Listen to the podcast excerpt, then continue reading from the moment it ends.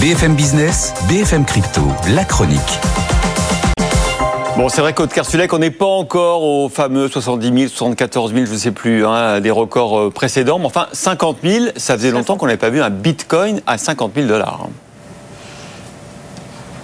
Oui, et ça n'était pas arrivé depuis le 25 décembre 2021. Donc euh, cela, c'est un beau cadeau de Noël après l'heure. Donc euh, 50 000 dollars plus haut depuis euh, deux ans. Oui, souvenez-vous, parce que novembre 2021, on avait atteint le plus haut à 69 000 dollars.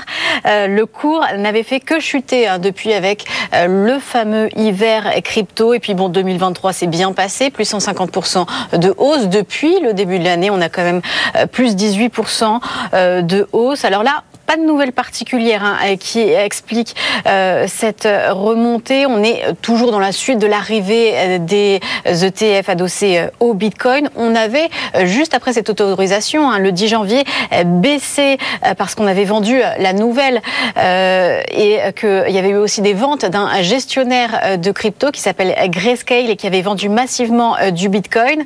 On avait dit qu'elles étaient destinées à faire baisser les cours. Et bien là, ces ventes se sont taries depuis euh, quelques jours. Peut-être un élément euh, qui explique cette hausse. Du coup, vous, vous, êtes, vous avez l'air de dire que c'est pas forcément durable cette hausse. Il y a des éléments techniques, mais ça peut aller plus loin?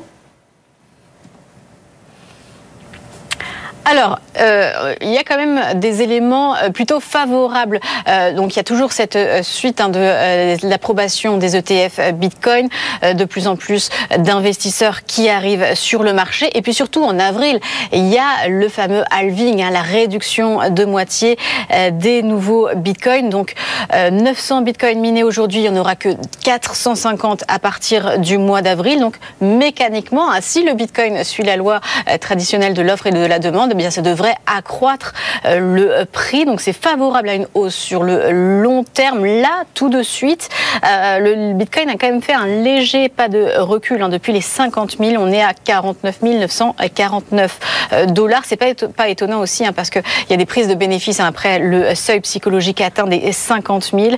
Et puis sur les terres, on avait pris aussi 50 dollars depuis hier. Là, on est à 2649.